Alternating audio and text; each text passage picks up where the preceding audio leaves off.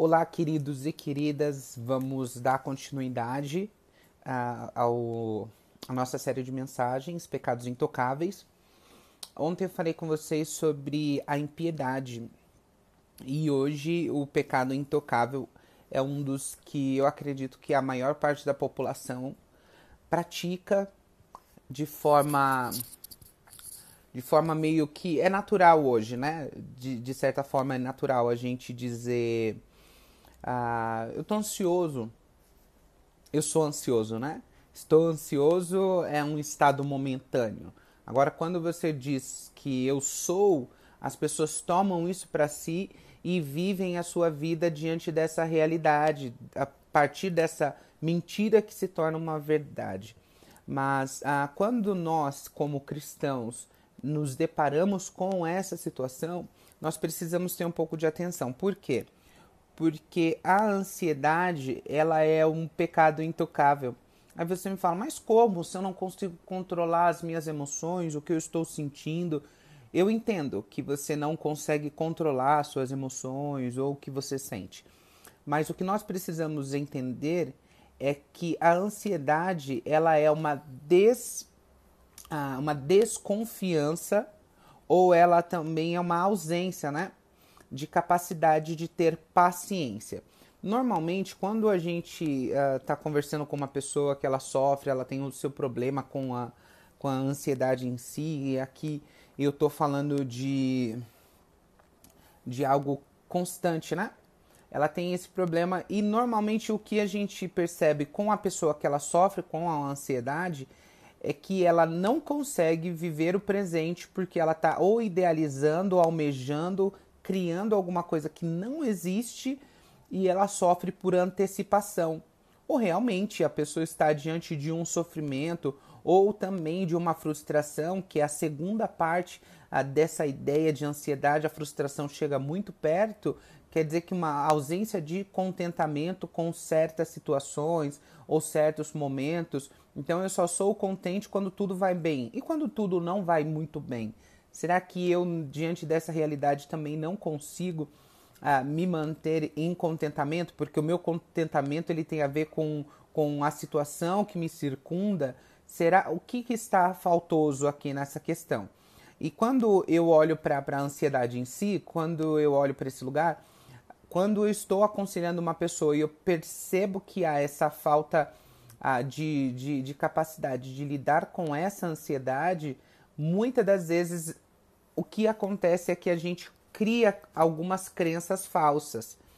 Ah, entre as crenças falsas é a gente acreditar que por conta de não acontecer na hora que a gente quer, ou não ser do jeito que a gente imaginou ou idealizou, ah, Deus não está nos ouvindo e Ele não está também se propondo a nos auxiliar.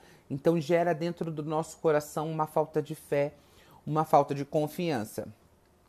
Que no caso, a ansiedade e a frustração, elas são opostas a confiar em Deus. E Jesus falou muito sobre a ansiedade. Sempre que a gente pensa num texto bíblico para consolidar uma doutrina, a gente precisa enxergar ele mais vezes dentro das escrituras, no mínimo três vezes, assim como na teologia a gente a gente acredita.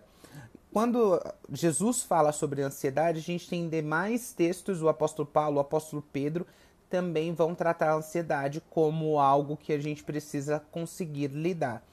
Ah, o texto que Jesus destaca é o de Mateus 6, 25 ao 34, em que Jesus faz cinco referências à ansiedade ou à inquietação. Ah, não devemos ficar ansiosos com o que iremos comer, beber, vestir e nem mesmo com as circunstâncias desconhecidas do amanhã. Outra expressão que Jesus usa em relação à ansiedade é também não temas, que é Mateus 10, 31, Lucas 12, 7. É interessante porque nessa abordagem de Jesus, né, ele está mostrando em vários lugares para gente e em um desses lugares ele vai dizer para gente que nós não devemos andar ansioso com o que comer, com o que vestir, que basta cada dia o seu mal. O que Jesus está dizendo para gente, como basta cada dia o seu mal, é para você não tentar viver a sombra, a sombra do seu passado e também você não viver nessa expectativa de um futuro ainda inexistente. Então você está na sombra do passado, num futuro inexistente, você deixa de viver o hoje, o que Jesus diria que basta cada dia o seu mal. Então basta você viver hoje o seu dia com tudo o que o seu dia tiver para te oferecer.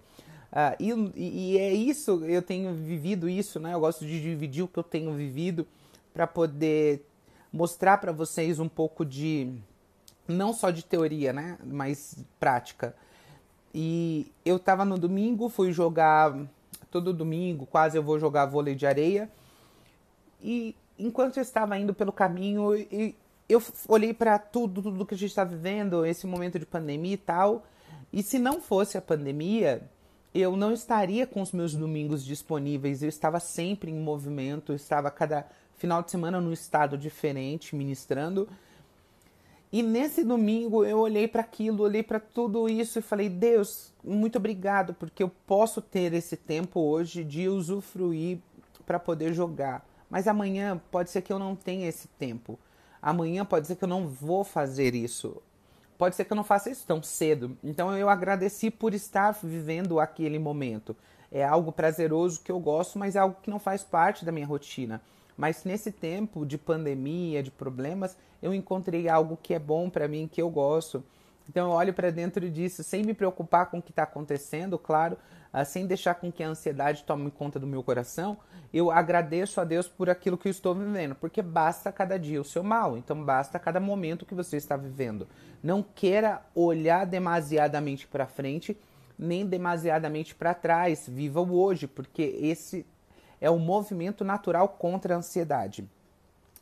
Ah, e aqui o apóstolo Paulo também fala, ele repete isso, essa demonstração contra a ansiedade, quando ele diz em Filipenses 4,6: Não andeis ansiosos por coisa nenhuma. E Pedro também vai dizer: Lança sobre ele toda a vossa ansiedade, pois ele tem cuidado de vós.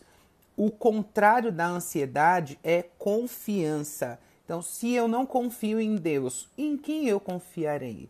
Eu confiarei nos meus sentimentos, na minha ansiedade, na minha a vontade de, de, de viver outras coisas, de fazer outras coisas, de mudar uma situação, quando na realidade eu preciso descansar. Aquele que habita na sombra do Onipotente, nesse lugar ele encontra um lugar de descanso. A sombra do Onipotente é esse lugar onde você fica em descanso, é um lugar de confiança.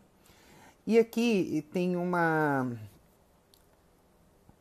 E às vezes você pode estar perguntando, né? Por que será que a ansiedade é um pecado? E eu vou mostrar aqui para vocês. Já expliquei um pouquinho, mas vou dar mais uma explicada. A ansiedade é pecado por dois motivos. Primeiro, como já mencionei, é a falta de confiança em Deus. Em Mateus 6, 25 a 34, a gente entende Jesus que está falando com, com, com o Pai. Jesus argumenta que se o, o Pai Celeste cuida das aves dos céus e dos lírios do campo, não cuidaria ainda mais de nós e de nossas necessidades? É nítido que Deus está olhando para você, olha para o que você precisa, ele entende ah, que muitas das vezes nós somos incrédulos e ele precisa intervir na nossa incredulidade. Mas hoje é um dia de você pensar até que ponto essa ansiedade, essa frustração que você tem, ela não é só frustração e ansiedade, mas ela é uma falta de confiança em Deus. Você precisa fazer essa leitura de você mesmo para você conseguir enxergar a falta de confiança em Deus e essa falta de confiança em Deus é pecado. Existe uma carta de John Newton, ele escreveu dizendo assim para a gente encerrar: Uma das marcas da maturidade cristã que devemos buscar é contentamento na vontade de Deus, fundamentado na convicção de sua sabedoria, santidade, soberania e bondade. Enquanto nós ativermos nos, a, nos atermos a isso, estaremos livres de decepções. Nossa visão limitada e tola de propósito e desejo pode ser e será muitas das vezes desconsiderada. Desse modo, nossa aspiração maior e mais importante, que a vontade do Senhor seja feita, terá de ser realizada. E basta apropriado e bastante apropriado que nós, tanto criaturas como pecadores, nos sujeitamos aos desígnios do nosso Criador. E como isso é necessário para termos paz? Dificilmente pensamos nesse grande feito e quase sempre não o percebemos. nossa tendência é fixar a atenção nos motivos secundários e nas causas imediatas dos acontecimentos, esquecendo-nos de que tudo o que nos ocorre estará de acordo com o propósito de Deus e, portanto, é correto e oportuno em si mesmo e resultará no bem.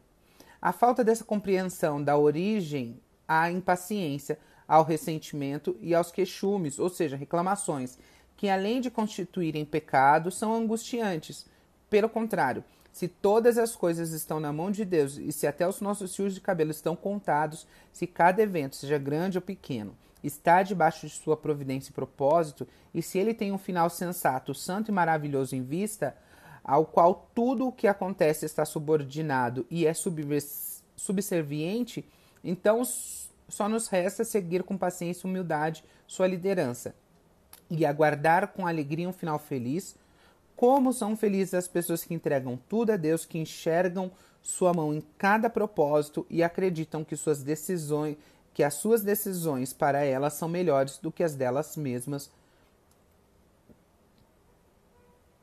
Pensa comigo.